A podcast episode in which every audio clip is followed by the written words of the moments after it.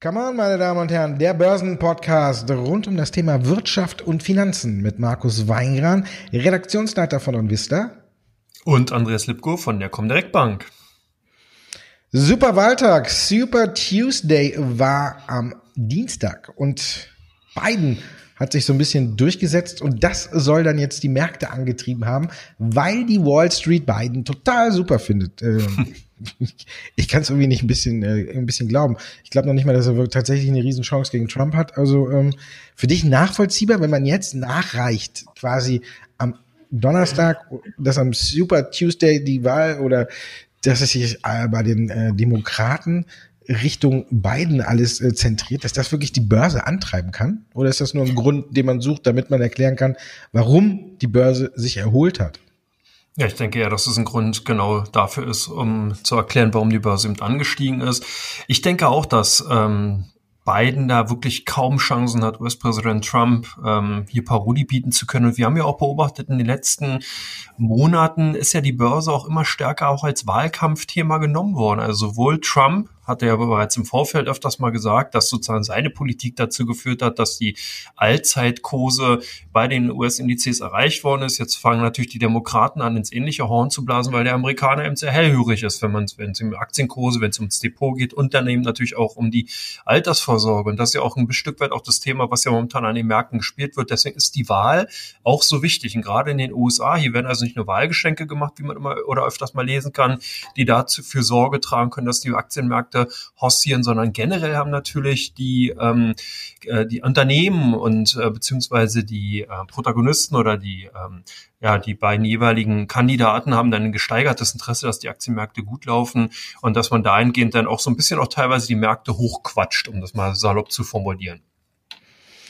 Ja, irgendwas muss man ja tun, ne? Wenn so viel Geld im Markt ist und die Märkte fallen, geht ja überhaupt nicht. Irgendwas getan hat dann nämlich auch noch die äh, Notenbank. Also, ne, die haben ja dann ein bisschen überraschend um 0,5 Punkte die Leitzinsen gesenkt und man hat ja im Vorfeld schon viel spekuliert, bringt das überhaupt was? Ich glaube, das ist so, ähm, wie nennt man das, so, so ein Vertrauensbeweis, irgendwie, wenn der Manager sagt, ja, ja, wir gehen auch in die nächsten sieben Spiele mit äh, dem Trainer, obwohl der auch schon 19 Tra äh, Spiele verloren hat.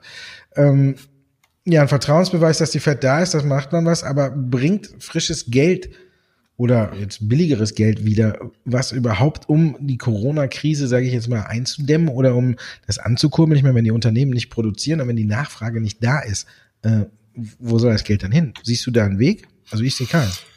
Nee, und vor allen Dingen, denke ich mal, hat sich da die Notenbank auch ein Stück weit ins Knie geschossen, und zwar ins eigene und nicht von US-Präsident Trump. Äh, Im Vorfeld hat ja Trump öfters mal gefordert, die Zinsen zu senken, um ihm noch die äh, US-amerikanische Konjunktur äh, stabiler oder zu stabilisieren, stabiler halten zu können.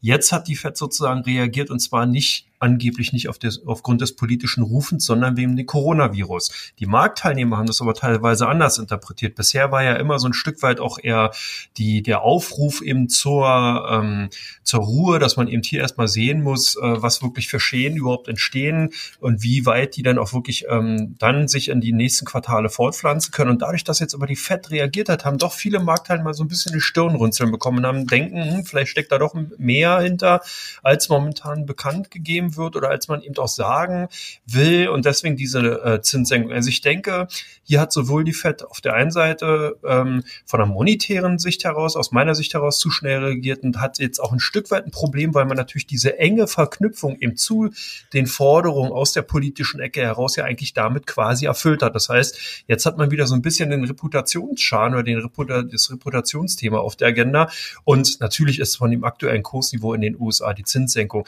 die war zwar nett und und kurz plakativ hat es auch kurz hat's geholfen, wie ein kleines Auflodern oder ein Strohfeuer, aber langfristig sind da keine Effekte mehr zu sehen. Ganz im Gegenteil. Die US-Banken werden Probleme bekommen. Und zwar ist ja die Zinsdifferenz jetzt halt wieder gesunken. Das heißt, dass hier, da hatten wir ja auch schon öfters mal gesprochen, JP Morgan und Co. hier arge Probleme unter, äh, unter Strich bekommen können, gerade eben auf der Zinseinnahmenseite. Oder siehst du irgendeinen positiven Aspekt daran?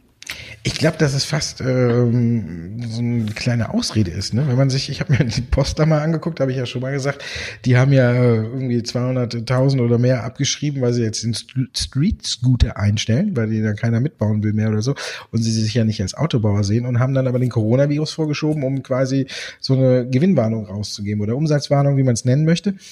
Und vielleicht ist das bei äh, der FED irgendwie auch so ein bisschen. Wenn man auf den Interbankenmarkt guckt, ne, dann kracht's da drüben ja schon äh, lange. Der wird ja im Hintergrund, was gar nicht so äh, äh, beobachtet wird von den großen Seiten oder gar nicht so ins große Licht gehangen wird, da greift die FED ja schon lange ein.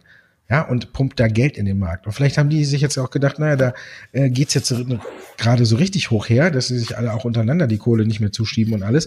Äh, dann nehmen wir doch einfach schnell den Coronavirus, senken die Leitzinsen und greifen da so ganz heimlich noch mit ein und dann kriegt keiner mit, dass es da hinten irgendwie so ein bisschen brennt. Also von daher glaube ich, äh, auf der einen Seite, klar, Vertrauensbeweis, viele haben schon drüber spekuliert, es wurde ja auch gesagt, wie 2008 oder so, vielleicht gibt es eine komplett einheitliche äh, Aktion aller Notenbanken. Australien hat ja auch schon den Zins gesenkt und wie, wie du auch schon sagtest, ich sehe jetzt keinen großen äh, Effekt da drin, das Geld jetzt billiger zu machen und ähm, was soll denn äh, Apple dann woanders was Neues bauen, dann kriegen sie in zehn Jahren auch natürlich die Sachen her, bis sie eine Fabrik hochgezogen haben oder sonst was.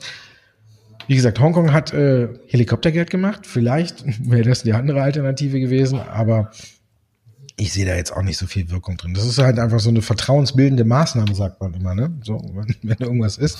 Vielleicht sind die alle zusammen in den Drahtseilpark gegangen oder so und dann haben sich Händchen gehalten und haben gesagt, okay, wir äh, lass uns doch mal die Zinsen senken. Also einen großen Vorteil sehe ich jetzt nicht da drin. Also ich glaube, dass diese Repo-Märkte da, äh, die sind weiter unter Druck und da war jetzt eine Spritze hat die Fed von 71 Milliarden US-Dollar da rein. Das ist das Maximum. Also normalerweise ist so 20 Milliarden und jetzt haben sie 71 reingepumpt. Also ich glaube, äh, diese äh, nach dieser Übernacht-Repo-Satz, der da ist ja jetzt schon auf 1,8 gestiegen. Also ich glaube, da brennt's in Wirklichkeit so richtig. Und die Fed hat jetzt einfach auch nur so den Coronavirus genommen und gesagt, na, den hängen wir nach oben und dann guckt keiner auf unsere Repo-Märkte und dann weiß keiner, dass es da so richtig brennt. Also ich glaube, das ist so eher so ein kleiner Grund, dass es da über Nacht äh, richtig hoch hergeht in, den, in Amerika und dass man da jetzt dann den Coronavirus so als willkommene Alternative genommen hat. Das heißt so das Allheilmittel. Ne? Ich meine, das ist ja tatsächlich so. Ne?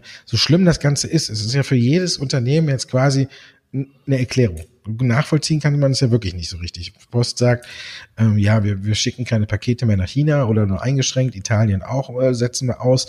Und da weiß man ja auch nicht so genau, wenn man die Zahlen so auf, da muss man ja jetzt wochenlang hinsetzen und die Zahlen aufdröseln, um zu gucken, ist das wirklich dann so viel oder sonst was. Also von daher kennen wir ja auch, äh, erst war es der Handelsstreit, ne, der immer, äh, ja, nee, Entschuldigung, wir müssen äh, zurückschwaren, der Handelsstreit bringt uns um und jetzt ist es halt eben teilweise, sage ich jetzt mal, das Coronavirus, was man als guten Grund angeben kann, wenn man was anderes so ein bisschen dahinter verstecken möchte. Also von daher, ich sehe da jetzt auch äh, nicht so die, den großen Sinn drin. Aber es ist halt beruhigt die Märkte, kommt wieder Geld rein und von daher, klar, man möchte jetzt nicht äh, zum Coronavirus auch noch äh, quasi ein Crash an den Börsen. Von daher vertrauensbildende Maßnahme, die, glaube ich, nicht so viel bringt. Deswegen sind wir dann da bei dem Thema Schnäppchenjäger. Wir sind ja schon jetzt so gute 10 bis 12, 12 Prozent zurückgekommen. Für dich jetzt schon so ein Niveau erreicht, wo du sagst, okay, man kann jetzt hier schon selektiv in den Markt eingreifen oder sagst du, nö, nö, wir warten noch ein bisschen, da kommen noch viel billigere Schnäppchen? Also ich denke, erstmal muss man natürlich auch gucken, was ist ein Schnäppchen. Ich denke, kann mir vorstellen, dass zum Beispiel eine deutsche Lufthansa auf dem aktuellen Niveau noch nicht wirklich ein Schnäppchen ist. Wenn man sich jetzt ansieht, dass ja der äh, britische Konkurrent Flybe hier äh, heute auch in die Knie gegangen ist, beziehungsweise die Flügel gesenkt hat und Insolvenz angemeldet hat. Ähm, das wird jetzt sicherlich mit der deutschen Lufthansa nicht passieren. Aber hier sind ja auch insgesamt 150 Maschinen am Boden, 25 Langstreckenflieger.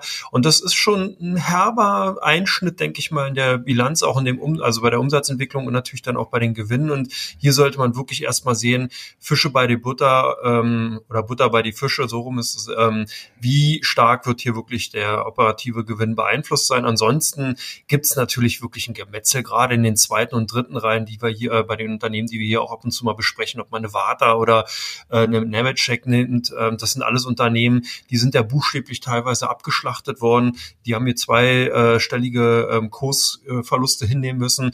Sind ja eigentlich so, sage ich mal, jetzt so direkt von Corona ja gar nicht betroffen. Man ist zwar vielleicht wie bei Warta denn äh, Zulieferer im weitesten Sinne von Apple, aber trotzdem ein innovatives Unternehmen und es gibt hier viele, viele andere Unternehmen, die ähnlich in Mitleidenschaft gezogen worden sind. Deswegen glaube ich, wenn man ein bisschen längere Sichtweise hat und wenn man hier wirklich vielleicht auf mehrere Jahre guckt, dann gibt es hier doch schon die ein oder anderen Schnäppchen. Ich würde auch bei den amerikanischen Aktien wirklich weiterhin sehr vorsichtig sein. Ich finde diesen Markt, da haben wir auch drüber gesprochen, sehr, sehr hoch be bewertet. Ob man jetzt eine Tesla oder eine Apple auf diesem Niveau oder eine Microsoft auf diesen Niveaus äh, jetzt unbedingt schon in Depots haben muss, weiß ich nicht ganz genau. Hier wirklich sehe ich ganz, ganz große Risiken noch, die möglich sind, eben gerade, weil nicht die Konjunktur in China sich unbedingt abkühlt, sondern eben auch in Europa oder in den USA. Das bedeutet, Unternehmen stellen dann Investitionen zurück und das trifft zum Beispiel eine Microsoft extrem. Tesla, wenn man sich ansieht, in China die äh, Absätze von den oder die Absatzzahlen von Autos minus 88 Prozent, das sind einfach äh, äh, Zahlen, da kann sich auch eine Tesla mit ihren innovativen Modellen einfach nicht entziehen. Das heißt, auch hier wird man sehen, dass die Zahlen schwächer reinkommen und dann können natürlich so eine Aktien von diesen exorbitanten Kursniveaus nochmal wirklich stark runterkommen.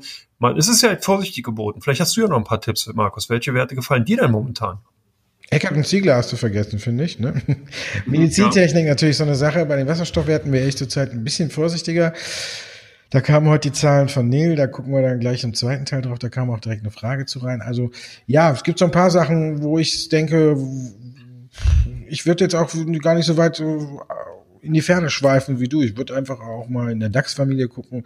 Für mich Siemens unter 100 Euro finde ich ist immer ein Blick wert. Also auch unter der Prämisse, dass jetzt auch die nächste Ausgliederung kommt äh, der äh, Energiesparte und alles. Also von daher, da gibt es einige. Alli also, habe ich Allianz, habe ich schon gesagt. Ne? Ich bin heute ein bisschen, nee. äh, habe ich Allianz noch nicht gesagt.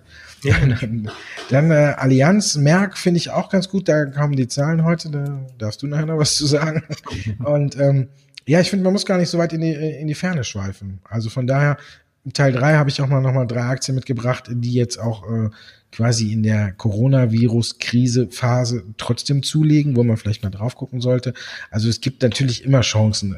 Die Anleger sind ja nicht doof oder, oder, oder sondern das Kapital sucht sich ja immer einen Weg. Ne? Und dann ist ja schnell irgendwie gesagt, ähm, ja hier, guck mal hier, die machen das und dann äh, hat man immer wieder Aktien, die laufen. Also man muss die ja auch ein bisschen rausfiltern. Meistens kommen die kleinen ein Stück weit zu spät, aber manchmal lohnt es sich auch noch hinterher zu springen und äh, manchmal sind es Sachen, wo man gar nicht so richtig dran denkt. Da habe ich auch nicht zum Beispiel dran gedacht. Teil drei dann gucken wir auf Teamviewer. Also von daher ja, es gibt immer wieder Gelegenheiten, äh, auch im MDAX und sonst wie, und von daher da kann man immer mal wieder gucken. Ne? Ich habe äh, da so ein paar Dinge und da sollte man einfach dann mal drauf gucken. Also da gibt's schon ein paar.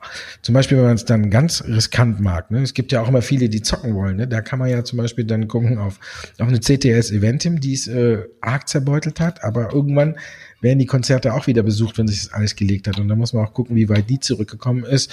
Oder äh, die Kreuzfahrtschiffe, ne? ist ja auch mhm. sehr unter die Räder gekommen. Eine Royal Caribbean oder so. Also wer es da ganz, äh, ganz, ganz hart mag, also der kann auch schon mal auf, auf diese Werte gucken. Also von daher, da gibt es tatsächlich einige, wo man sagen kann, äh, da konnte man sich jetzt doch mal was drauf gucken. TUI zum Beispiel auch oder LVMH, wenn man jetzt zum Beispiel auch auf die Luxusgüterhersteller guckt, die sind ja auch alle deutlich zurückgegangen. Oder eine Expedia in den USA Online-Buchungen. Ich glaube, wenn das alles sich wieder ein bisschen gelegt hat, dann werden die Leute auch ihren Urlaub buchen. Deswegen könnte zum Beispiel auch eine TUI quasi ihr Schnäppchengeschäft einfach nur nach hinten verschoben haben, weil viele jetzt sagen, okay, ich warte noch ein bisschen ab, aber dann gibt's ja, da können die wahrscheinlich über alle Angebote Last Minute schreiben und dann gehen die aber auch weg. Also von daher, muss man einfach mal abwarten. Es gibt sicherlich ein paar. Und wie du sagst, nur Lufthansa.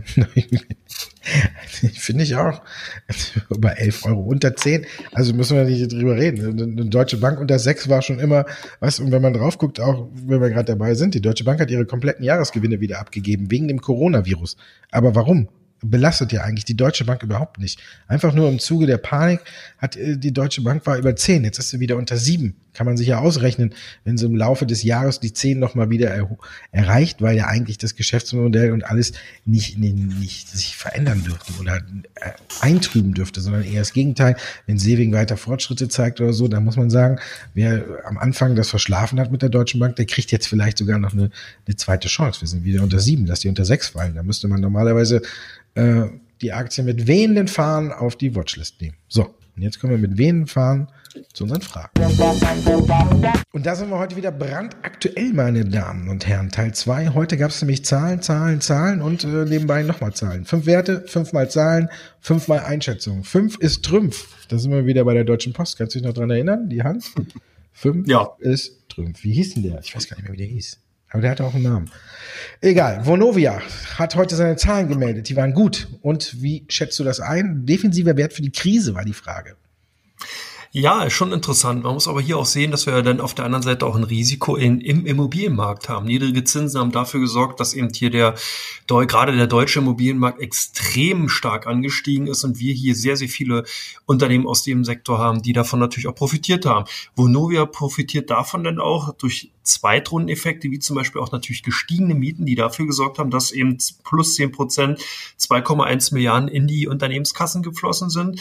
Operative Ergebnisse insgesamt auf plus 8 Prozent angewachsen, auf 1,22 Milliarden und die Dividende soll äh, dementsprechend angehoben werden. Also Vonovia zumindest könnte ich mir vorstellen, als Krisenpapier interessant, langfristig beziehungsweise sogar mittelfristig würde ich hier ein bisschen vorsichtiger sein, weil wie gesagt, für mich ist der Immobilienmarkt insgesamt in Deutschland und hier ist Vonovia ja sehr stark vertreten vertreten, stark überhitzt, gerade in den Ballungsgebieten. Vonovia hat hier ähm, äh, sehr, sehr viele Objekte, hat ja sehr viel neu, neu gebaut.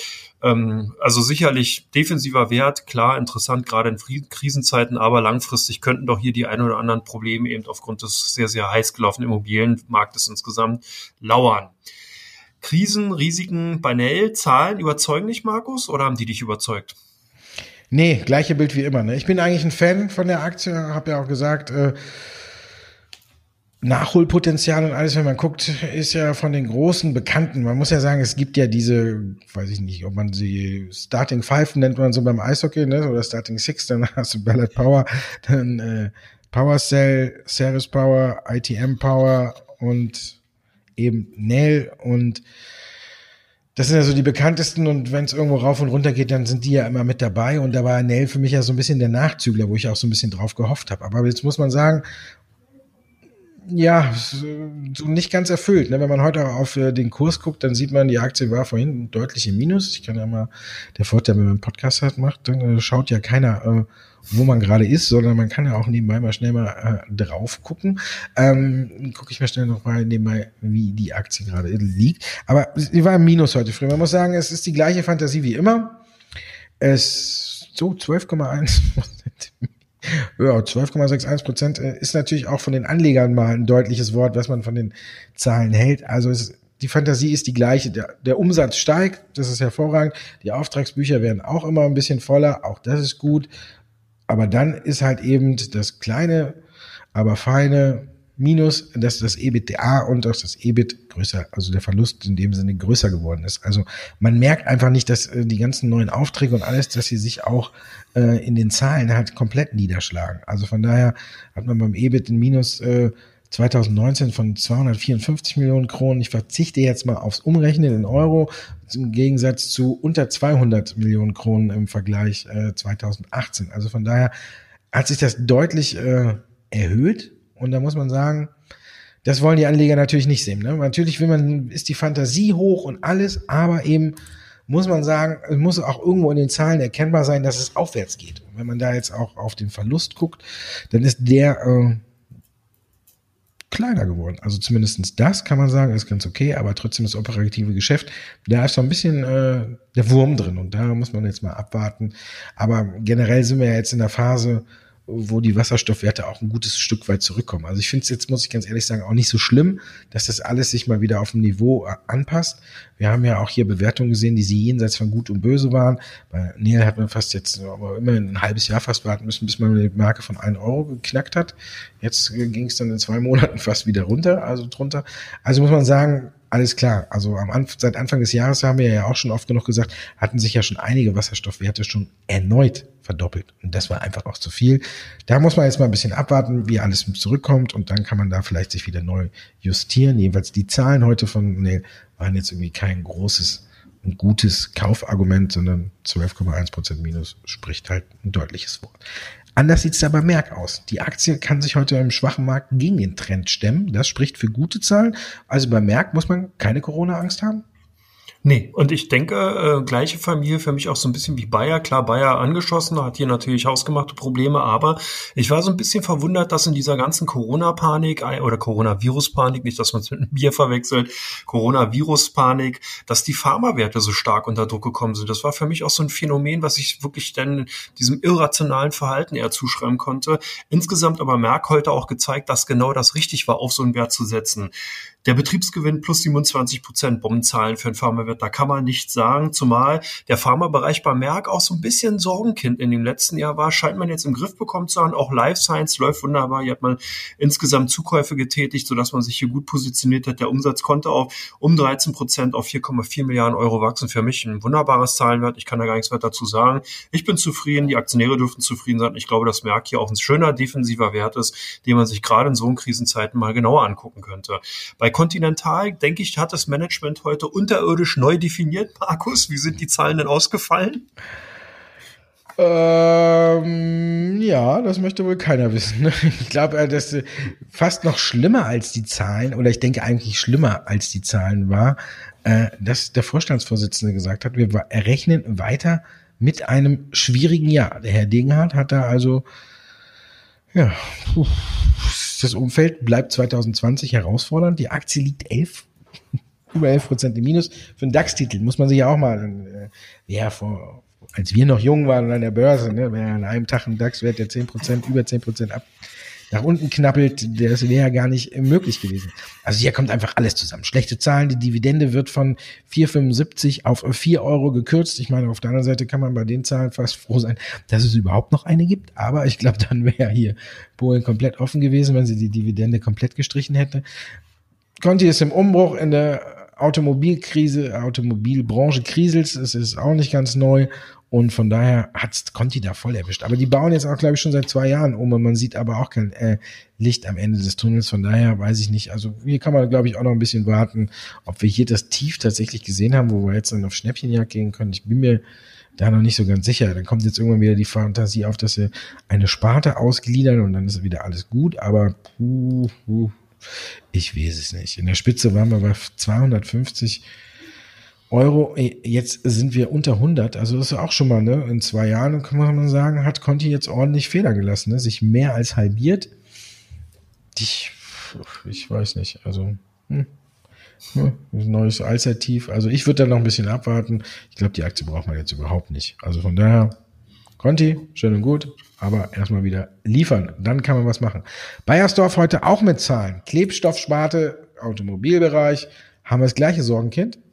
Ja, 100 Prozent. Hier haben wir ja schon äh, auch in den letzten Jahren gesehen, bei Bayersdorf scheint sich so ein Cluster-Risiko, Cluster-Problem zu ereignen. Die hatten wir lange Zeit so ein bisschen verschlafen, die Marken, die man vielleicht auch so kennt, wie äh, Nivea, Tesa, mehr in den Vordergrund zurück. Man hat hier an der Marketingseite gespart und ist dann vollends auch auf den, auf den Fuß gefallen, Umsätze zurückgegangen. Jetzt hat man so ein Stück weit zumindest im Beauty-Bereich das wieder in den Griff bekommen. Nivea, der Umsatz plus drei Prozent, Eucerin und La Prairie äh, plus sechs Prozent. Damit hat man insgesamt 7, 7,6 Milliarden Umsatz erwirtschaftet, aber eben die, der Klebstoffbereich hängt hinterher. Und hier liegt es nicht an den Tesa-Rollen, sondern hier liegt es wirklich, du hast es bereits gesagt, an dem Automotive-Sektor. Und zwar ist die Automobilindustrie, die Automobilsparte ein sehr, sehr großer Abnehmer von Industrieklebstoffen und die werden halt momentan nicht abgefragt. Und das macht Bayersdorf so ein Stück weit so momentan doch das Leben schwer, weil man mitten in der Neuausrichtung, in der Neustrukturierung ist äh, kann man das momentan gar nicht gebrauchen. Alle Bereiche sollten eigentlich hier rundlaufen, damit man eben hier wieder die alten Probleme eben auf Seiten der äh, Marken ein Stück weit wieder im Griff bekommen kann. Gut, nur ist immer noch Nachsteuerngewinn von 800 Millionen hängen geblieben, aber ich glaube, die Dividende soll stabil bleiben. Also man hat hier einen so, soliden Wert, sagen wir es mal so, man sagen kann, okay, der lebt eben noch von der Marke, aber eben doch ein Stück weit eben doch Problem und behaftet und sehr konjunktursensitiv eben gerade durch den Klebstoffbereich. Damit sind wir durch mit Teil 2. Fünf Fragen, fünfmal Zahlen, fünf Antworten. Wir können ganz beruhigt zu Teil 3 übergehen, wo wir drauf gucken, welche Aktien gerade besonders im Interesse, im, besonders im Interesse der OnVista-User stehen und der Trader bei der Comdirect. Teil 3, meine Damen und Herren. Wir fangen an, wo sich die Anleger quasi bei der Comdirect rumtreiben, wen sie kaufen, wen sie verkaufen. Und Tilray hast du uns mitgebracht, Andreas. Ähm, Cannabis könnte man ja auch rauchen, wenn man ein bisschen ruhiger wird, ne? aber dürfen wir nicht. Aber Tilray macht das ja. Und ähm, wie waren die Zahlen? Wie haben die Anleger darauf reagiert? Äh, reagiert? Waren die im Freudentaumel oder sind die runtergekippt?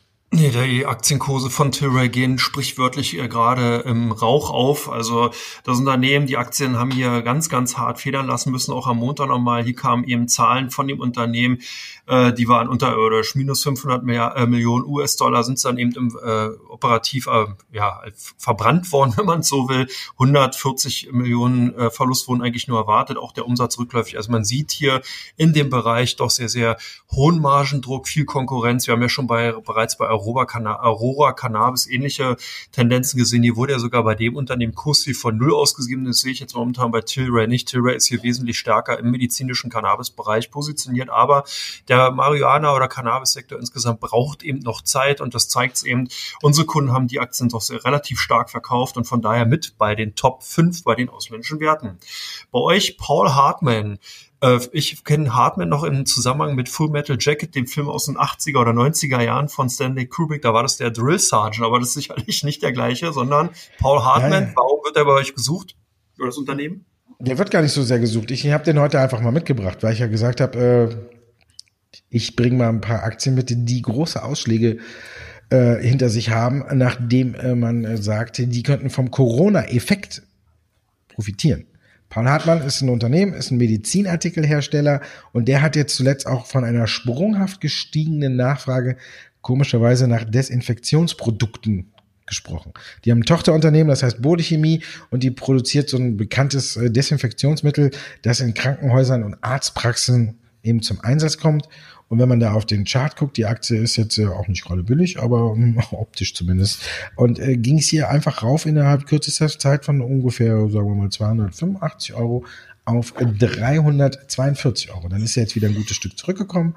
Also die Aktie fährt so ein bisschen hin und her, aber natürlich, habe ich mal gedacht, wenn man schon immer auf die ganzen Sachen guckt, dann möchte man vielleicht auch mal aufmerksam gemacht werden auf Aktien, die davon profitieren oder eben auch negativ belastet sein können. Meistens sprechen wir ja nur über die Aktien, die eins auf die Mütze kriegen, ne? weil die ja rausstechen. Aber so die ganzen Profiteure, die hinten wie, wie ein paar auch äh, Biotech-Unternehmen, die jetzt da forschen und so, wie Moderna oder so AbbVie und so, das ist natürlich, äh, da gucken manchmal viel weniger drauf, weil irgendwie stehen ja immer nur die Aktien im Mittelpunkt, die gefallen sind, weil da kann man ja auch heulen. Ne? Da will man ja gar nicht gucken, wer profitiert, sondern da sagt man lieber, oh Gott, meine Aktie hat schon wieder verloren. Ne? So sieht's aus. Das ist natürlich auch bitter. Jetzt sagen wieder alle, boah, Weingran, äh, machst dich lustig über die. War nicht so gemeint, sondern äh, man muss, darf einen halt äh, auch nicht so lange trauern, sondern muss direkt gucken, wo die nächste Chance liegt. Und da sind wir dann wieder beim, na, Chance noch. Gier gehen, Übernahmeangebot ist da. Ich meine, die Aktie wird jetzt keine großen Sprünge mehr machen, oder? Nee, zumindest hat Thermo Fischer das, äh, die Gunst der Stunde genutzt und bietet 39 umgerechnet 39 Euro für die Kia-Gen-Aktien. Ähm, ja, die Aktien natürlich sehr, sehr stark gehandelt. Hier waren einige Kunden von uns bereits im Vorfeld eben im Unternehmen investiert gewesen. Ist ja auch irgendwo ein Stück weit nachvollziehbar. Wir hatten Kia Gen auch schon öfters mal bei uns hier in der Sendung gehabt. Deutsches Qualitätsunternehmen, dann noch im Bio- oder beziehungsweise im Bereich der Biotechnologie unterwegs. Äh, Testkits stellen die, glaube ich, auch eher für Influencer beziehungsweise für jetzt Coronaviren. Also von daher sowieso schon immer so ein bisschen auch im Gespräch gewesen, hat nie so richtig davon von einem Kurs-Performance ja profitieren können. Wie gesagt, Thermo Fischer hat sich gesagt, wieso nicht? da machen wir Nägel mit Köpfen, verleihen sich das Unternehmen ein, demzufolge bei uns eben auch bei den Top 5 der meistgehandelten deutschen Werte. Bei euch Ecolab gesucht. Hat das auch mit Corona zu tun? Ja, klar, habe ich auch gesucht. Die Werte heute habe ja ich gesucht, nicht, nicht so ein bisschen die User bei uns, sondern ich habe die ein bisschen äh, ausgesucht. Die Aktie ist zuletzt auch äh, auf einen Rekord hochgestürmt, ist jetzt wieder deutlich zurückgekommen, dann wieder deutlich nach oben gesprungen. Ist quasi so ein bisschen äh, das Pendant aus den USA äh, zu Paul Hartmann. Auch ein US-Konzern, der äh, Hygiene- und Reinigungsprodukte insbesondere für Krankenhäuser liefert. Also von daher wird da jetzt auch so eine stärkere Nachfrage vermutet. Die Aktie ist auch ganz gut gelaufen, ist jetzt deutlich wieder zurückgekommen, sich jetzt ein bisschen eingependelt. Also vielleicht könnte man da auch mal einen Blick drauf werfen. Also von daher sind so Werte, die sollte man vielleicht mal auf die Watchlist haben und gucken, wie sich das Ganze denn entwickelt. Und ich glaube auch, dass nach dem Coronavirus äh, wahrscheinlich dann auch noch neue Vorschriften kommen. Aber ich meine, die Hygiene- und Reinigungsvorschriften in den Krankenhäusern sind ja schon sehr hoch und vielleicht wird es danach noch ein bisschen mehr. Also von daher war jetzt kein Angriff, dass da irgendwas nicht stimmt, ne? aber ähm, sondern einfach mal im Auge behalten, Ecolab in den USA, also von daher kann man da auch mal drauf gucken. Und dann haben wir noch Dialog Semiconductor, die fliegen raus, ne, aus dem S, äh, MDAX, ne?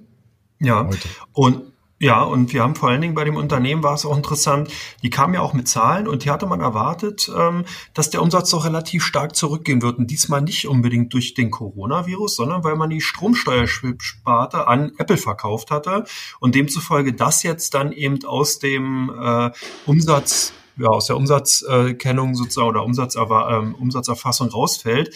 Äh, wie gesagt, minus 25 Prozent hatten die Analysten, aber nur hat das Unternehmen nur minus 12 Prozent verbucht, und zwar von 381 Millionen US-Dollar.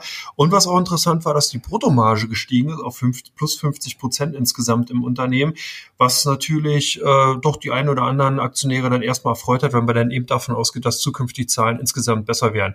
Der ähm, Ausstieg jetzt sozusagen aus dem, äh, aus dem Subindex ähm, denke ich mal, dürfte peripher oder dürfte jetzt erstmal ähm, kurzzeitig ein bisschen Druck auf die Aktien ausüben, aber unsere Kunden scheinen jetzt zumindest, wenn ich mir das so angesehen habe, hier doch eher zuzugreifen, in die Schwäche hineinzukaufen. Also sehr stark eben auf der Kaufseite vertreten und dadurch dann eben auch bei den deutschen Unternehmen, bei uns zumindest eben bei der Kunden, von der Kundenseite her sehr stark gehandelt und eben bei, unter den Top 5. Teamviewer hatten wir auch schon mal. Da hat ja der Großaktion, ein Großaktionär Kasse gemacht, Markus, oder? Ja, hat die Aktie gestern ein bisschen belastet. Da ist äh, Premiera der Großaktionär hat mal eben ein bisschen Kasse gemacht. Ja, auf dem Allzeithoch. Ändert ja irgendwie nichts am operativen Geschäft. Ich glaube auch nicht, dass sie das gemacht haben, weil sie jetzt Einblick haben und denken, oh Gott, bei TeamViewer geht irgendwas falsch, bevor die Aktie jetzt wieder runterkracht oder so, machen wir mal ein bisschen Kasse, sondern ich denke einfach, die haben den Moment ausgenutzt, das sollte man nicht ganz so hoch hängen. Schließlich äh, leben ja auch die Beteiligungsunternehmen davon, dass sie das irgendwann machen müssen. Die können ja sich nicht an der Aktie beteiligen oder am Unternehmen und da machen und dann das, das Leben lang begleiten, dann ist das Geschäftsmodell ja aufgeschmissen, äh, wenn sie nicht irgendwann damit auch mal ein bisschen Geld verdienen und wieder in neue, ja, andere Unternehmen investieren oder Konzerne. Von daher hat das gestern kurzfristig mal die Aktie belastet. Heute ist es schon wieder äh, Richtung äh, Allzeithoch gestürmt, neues Allzeithoch, weil eben auch Teamviewer als einer der ganz großen äh, Gewinner der Corona-Krise gesehen wird, weil man einfach sagt, dass sie mit ihrem Wartungssystem zu Hause und auch mit ihrem Videokonferenzsystem, wo man eben äh, sich nicht mehr in einen Raum setzen muss, sondern jeder zu Hause sitzt und mit dem anderen trotzdem sprechen kann. Das wird ja dann auch in der Corona Viruskrise als gutes, florierendes Geschäft gesehen. Und deswegen stemmt sich die Aktie auch immer gegen den Trend. Also von daher Nummer drei der Aktien, die ich heute mitgebracht habe, die von der Coronavirus-Krise in Anführungszeichen profitieren könnten, wenn sich man das so sagen darf. Aber die machen ja alles, alle was Gutes dafür. Ja, Andreas, Börsentag Düsseldorf nächste Woche fällt aus. Müssen wir ja. sagen, sind wir nicht abgesagt, Corona auch. Keine großen Veranstaltungen, da ist der Börsentag abgesagt worden, von daher sind wir da nicht. Im März oder Mai wird er nachgeholt. Ich weiß gar nicht. Ich glaub, Muss ich nochmal gucken. Ja. Wird nachgeholt und dann sind wir dabei. Genau. Vielen Dank, Markus. Tolle Sendung, tolle Themen, tolle Aktien. Ja, alles, alles toll. Ich bin, ja. ich bin sprachlos. Am Ende der Sendung bin ich sprachlos, wenn das mal nicht passt. Dankeschön, dass Sie uns zugehört haben, meine Damen und Herren.